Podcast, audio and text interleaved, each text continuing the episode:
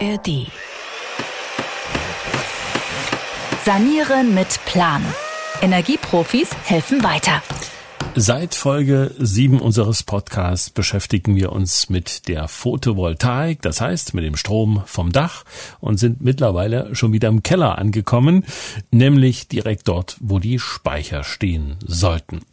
Wir haben einiges schon erfahren darüber, wie die Speicher aufgestellt werden sollen, nämlich frostfrei. Das ist der erste Hinweis. Aber heute geht es vor allen Dingen um die Kapazität. Und da gab es eine kleine Hausaufgabe von Sascha Riemer, unserem Experten von der Unternehmensgruppe 1,5 Grad, der mehrere hundert Photovoltaikanlagen pro Jahr auf die Dächer bringt. Herr Riemer, warum spielt das eine so große Rolle, wie viel Strom ich in der Nacht verbrauche? Genau, also ein Stromspeicher sollte so ausgelegt sein von der, von der Größe oder der Kapazität des Speichers, dass ich über eine Nacht zu 100 Prozent komme. Das heißt, klassisch kann man einfach mal 19 Uhr den, den Zählerstand ablesen und das Ganze morgens um 7 Uhr wieder tun diese Messreihe oder diese, das Aufschreiben mal über eine Woche, zwei Wochen äh, durchführen und die Energie, die ich in dieser Zeit verbrauche, ist im Prinzip die optimale Speichergröße, ähm, da sich der Stromspeicher bestenfalls am Abend bei 100 Prozent äh, Ladestand befinden sollte und in den Morgenstunden, wenn die Sonne eben wieder scheint, Richtung ja 10 bis 5 Prozent Ladestand noch, dann war ich die gesamte Nacht energieautark und unabhängig und habe für den nächsten Tag, wenn die Sonne wieder scheint, wieder meine komplette Speicherkapazität zur Verfügung und dann kann ich das quasi immer wieder äh, fortführen. Das heißt, dass so ein Stromspeicher so ausgelegt sein sollte, dass er zwischen 280 und 300 Zyklen pro Jahr an 365 Tagen im Jahr ähm, fahren sollte. Ist die Anzahl der Ladezyklen dann ein Problem für die modernen Speicher? Nein, also die Ladezyklen sind da nicht das Problem. Ein zu kleiner Speicher hätte den Nachteil, dass meinetwegen in der Nacht um 12 um 1 bereits der Speicher aufgebraucht ist und ich dann wieder Netzstrom benötige. Das heißt, ich schaffe nicht eine Autarkie über die gesamte Nacht. Der zu große Speicher bringt mir zwar die Autarkie, aber wenn ich jetzt einen Nachtstromverbrauch von 5 Kilowattstunden ähm, habe und habe einen 20 Kilowattstunden Speicher, würde das ja bedeuten, dass ich nach der Nacht noch 15 Kilowattstunden im Speicher habe und kann den nächsten Tag, wenn die Sonne scheint, wieder nur 5 Kilowattstunden einladen. Das heißt, ich arbeite dann an sehr vielen Tagen im Jahr, wenn eben Sonnenschein äh, da ist, nur mit 25 bis 50 Prozent meiner Speicherkapazität, die ich habe. Das Thema Kosten. Ähm, unterm Strich habe ich dann die restliche Speicherkapazität gekauft, obwohl ich sie nicht benötige. Stichwort Kosten. Was kostet so ein Speicher? Auch da kann man im Prinzip nach Kilowattstunde das Ganze sehen. Das heißt, die Kapazität des Speichers ist natürlich maßgeblich für, die, für den Preis äh, des Gerätes. Ähm, Speicher mit weniger äh, Kilowattstunden Kapazität sind etwas teurer pro Kilowattstunde, weil einfach die gesamte Technik, die noch dazu benötigt wird, auch mit verbaut ist. Aber ähm, als Richtwert zwischen 700 Euro und 900 Euro pro Kilowattstunde kann man in etwa rechnen. Das heißt, dass ein 10 Kilowattstunden Speicher ähm, ja, sich im Bereich zwischen 7.000 und 8.000 Euro äh, bewegen kann. Und wie viel Speicherkapazität brauche ich für ein normales Einfamilienhaus mit, ich sag mal, vier Bewohnern? Ja, also da gibt's verschiedene Berechnungsmethodiken. Wie berechne ich die richtige Speichergröße? In der Regel sind die Speicher zwischen 7 und 12 Kilowattstunden.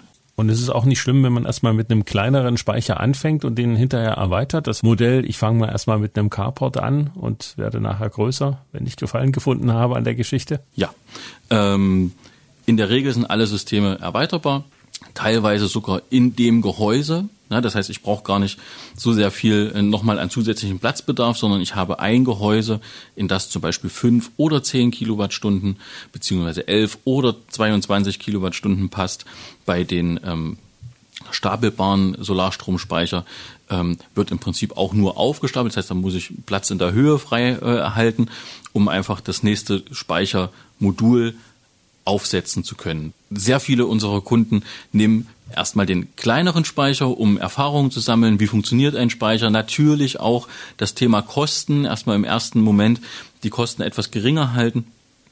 Ähm, aber nicht wenige ähm, entscheiden sich relativ schnell für die Speichererweiterung und möchten dann doch das volle Potenzial des Speichers nutzen. oder möchten einfach noch mehr Strom selber nutzbar machen, das heißt mehr Speicherkapazität ins Haus stellen. Das heißt, wenn man solche Pläne hat, sollte man das schon in der Planungsphase dann mit äh, seinem Installateurbetrieb besprechen, was man da plant oder überlegt. Ganz genau. Also ähm, wir versuchen eben bei, bei 1,5 Grad, ähm, dass wir das System von vornherein so auslegen, ähm, dass es auch erweiterbar ist. Da gibt es dann wiederum im größeren Bereich äh, verschiedene Grenzen, ähm, aber für das klassische Einfamilienhaus ähm, ist eine Anlage in der Regel jederzeit mit den verfügbaren oder mit den äh, bereits vorhandenen Komponenten dann auch erweiterbar. Aber ich habe das jetzt so ein bisschen rausgehört, es lohnt sich nicht, jetzt sehr viel Speicherkapazität bereitzuhalten für schlechte Tage, also wenn es mal ein paar Tage diesig ist oder Schnee oder was auch immer. Das ist eine persönliche Einstellung. Das heißt, ähm, der ein oder andere Kunde möchte das. Ähm, wenn wir aber ganz klar äh, auf die Kosten sehen, dann es lohnt sich finanziell nicht, ähm, aber es schafft ein gutes Gefühl. Und vielleicht sollte man auch mehr gerade ich finde, eine Photovoltaikanlage ist eher ein emotionales Produkt, weil es was Schönes ist, sich selber zu versorgen, sich selber mit Energie äh, auszustatten, zu speichern äh, ähm, und eben einen gewissen Grad an Unabhängigkeit äh, vom Netz äh, zu, äh, zu realisieren. Und natürlich kann man da dann auch die Speicherkapazität so wählen, dass man über mehrere Tage seinen Energiebedarf von mehreren Tagen in den Speicher packt. Dann redet man aber nicht über das finanziell attraktivste äh, System, sondern eher über das emotionale System.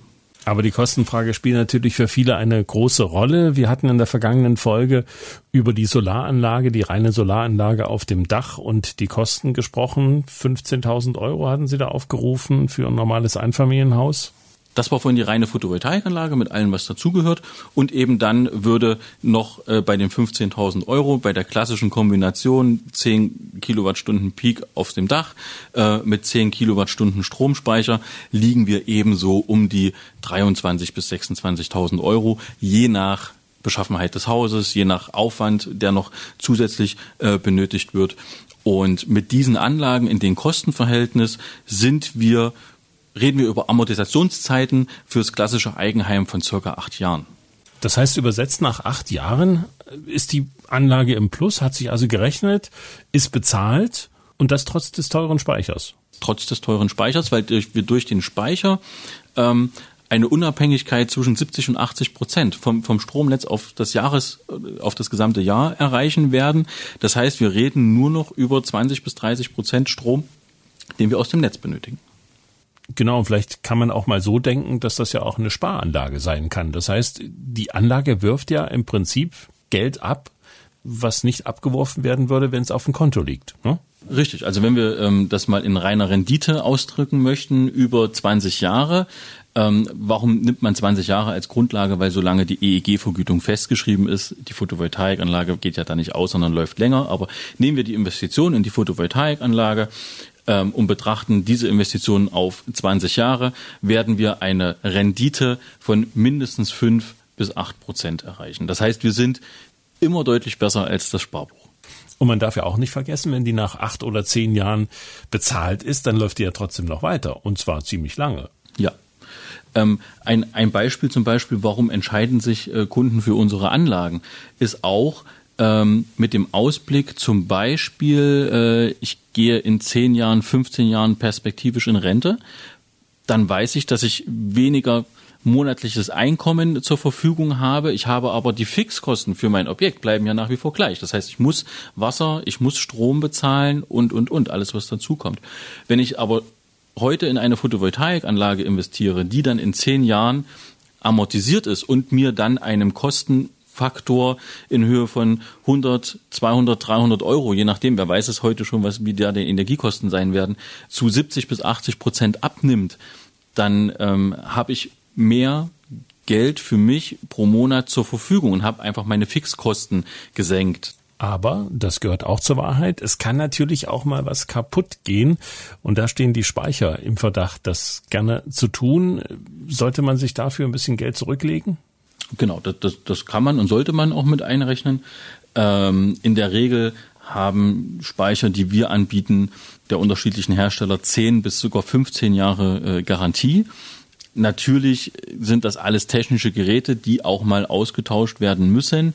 Und ähm, jetzt nehmen wir den, den Fall an, dass ich nach 15 bis 20 Jahren vielleicht ein Bauteil tauschen muss. Dann ist es auch so wie beim Auto. Wenn ich einen platten Reifen habe, kaufe ich mir auch nicht ein neues Auto, sondern investiere in den neuen Reifen, nämlich in ein Bauteil. Ähm, und eventuell muss ich ein, ein Bauteil tauschen. Eventuell muss ich aber auch den Speicher tauschen oder darf den Speicher tauschen. Wer weiß denn, was in äh, 10, 15, 20 Jahren für Technologien auf dem Markt sind, die dann eben noch viel mehr können. Das heißt, ich habe ja die Erzeugungsanlage nach wie vor auf dem Dach, die geht ja nicht aus. Und dann habe ich einen Speicher, der vielleicht in Schuhkartongröße eine Kapazität fasst, was ich für eine Woche an Energie benötige und kann mich noch viel unabhängiger vom Netz machen.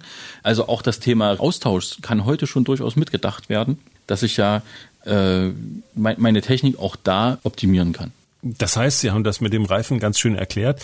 Es ist nicht so, dass im Prinzip dann die komplette Anlage ausgetauscht werden muss, wenn da irgendwas kaputt geht. Das heißt, es kann sein mal ein Modul, es kann sein ein Teil eines Speichers, es kann der Wechselrichter mal sein. Also genau so, der Generator auf dem Dach, sprich die Photovoltaikanlage, ist ein in sich geschlossenes System. Der Wechselrichter entweder auf dem Dach in Form von Einzelmodulwechselrichtern oder eben äh, der klassische äh, Wechselrichter im Hausanschlussraum ähm, ist ein für sich abgeschlossenes System und genauso der Stromspeicher auch. Was wir eben machen, ist das Ganze, dass sich diese einzelnen Geräte miteinander unterhalten. Aber trotz alledem ist das auch alles für sich selber austauschbar im Fall eines äh, Defektes. Und es muss auch niemand Angst haben, dass man dann, so wie bei Öltanks oder so, das Teil nicht mehr rausbekommt. Äh, Sie hatten das in Folge 7 schon mal angedeutet, wie das abläuft. Können Sie noch mal kurz beschreiben, wie so ein Speicher montiert wird? Und das gilt ja dann im Prinzip auch für die Demontage, wenn da mal was raus muss das Gehäuse, ähm, das wird entsprechend einzeln auf die Baustelle geliefert und dort dann zusammengeschraubt. Der Platzbedarf je nach Größe bewegt sich in der Regel zwischen der Größe von zwei Bierkästen. Das heißt, auch da ist in den letzten Jahren sehr viel passiert. Unsere ersten Speicher, die wir verbaut haben, 2014, äh, 2015 waren schon deutlich größer als das, was wir heute an Platzbedarf dafür benötigen. Also heute zwei Bierkästen, die man ja auch stapeln kann, wenn man erweitern möchte. Wie groß waren die Teile früher? Also früher waren es in der Regel, konnte man sagen, ähm, so zwei Waschmaschinen nebeneinander, ja, ähm, damals auch noch als Bleigel-Akku-Variante. Äh, hat noch verschiedene andere Nachteile gehabt, im Gegensatz zu den heute ähm, Lithium-Ionen-Speichern, äh, ähm, hauptsächlich dann auch mit Lithium-Eisenphosphat-Zellverbindung. Warum? Weil das nicht brennbar ist, diese Zellverbindung. Ähm, das heißt, auch da der Sicherheitsaspekt äh, ist dazugekommen und der Platzbedarf wird immer kleiner bei höheren Leistungen. Und das wird wahrscheinlich auch immer so weitergehen. Ähm, Sie haben den Sicherheitsaspekt angesprochen, Stichwort Brand. Es ist ganz sicher klug, sich nicht von irgendwelchen Billigangeboten leiten zu lassen, sondern zu einem Fachbetrieb zu gehen, der im besten Fall alles anbietet, also bis hin zur Inbetriebnahme. Das heißt auch, dass der Zähler von dieser Firma mitgesetzt wird. Das muss nicht mehr ausdrücklich der Netzbetreiber machen. Das wissen viele auch nicht. Das Gesetz ist dahingehend geändert worden. Also einen Anbieter suchen, der alles kann, ist das eine gute Idee? Ganz genau. Dazu kann ich nur raten, ähm, eben den Anbieter zu suchen, ähm, der Ihnen die Anlage von A bis Z auch installieren kann mit eigenem Personal. Ähm, das heißt, dass da einfach die Grundlagen auch im Betrieb da sind, um auf der einen Seite die Bürokratie zu bearbeiten, auf der anderen Seite aber auch eben die äh, Dacharbeiten und die Elektroarbeiten im und am Haus äh, zeitgleich zu gestalten, um eben nicht zu langen Wartezeiten zu kommen.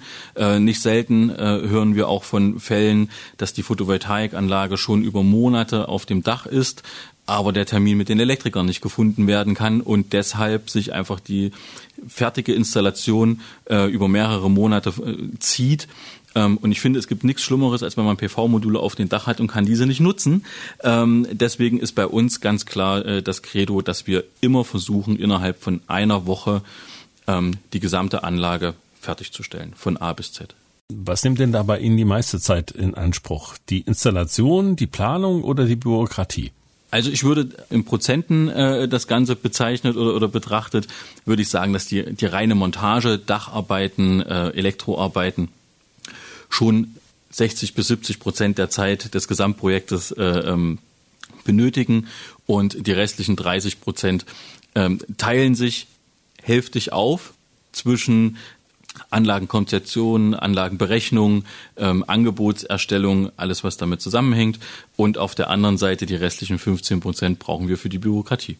Ja, denn das Ganze muss ja am Ende auch abgenommen und angemeldet werden. Und da ist es gut, wenn sich um diese Dinge auch ein Fachbetrieb kümmert, der das jeden Tag macht. Das also zum Thema Speicher, wobei wir uns bisher ja eigentlich nur um den Strom gekümmert haben, der vom eigenen Dach gekommen ist. Das muss aber nicht die einzige Stromquelle sein, denn die Energiewende bietet noch weitere ungeahnte Möglichkeiten. Ganz sicher ist Ihnen das Stichwort Smart Meter schon einmal zu Ohren gekommen. Das sind die digitalen Zähler, die wir für eine PV-Anlage, für eine Photovoltaikanlage ohnehin brauchen, denn schließlich muss ja berechnet werden, wie viel Strom ich ins Netz einspeise. Stichwort Einspeisevergütung. Aber die Digitalisierung unseres Stromnetzes bietet noch ganz andere Chancen. Stellen Sie sich vor, Sie laden Ihren Speicher mit geschenktem oder fast geschenktem Strom auf. Ihren stationären Speicher oder Ihren Speicher im E-Auto. Dieser Strom wird Ihnen aber nicht von der Sonne geschenkt, sondern er kommt aus dem Netz. Wie bitte soll das gehen? Mehr dazu in Folge 10. Sanieren mit Plan. Ein Podcast von MDR Thüringen.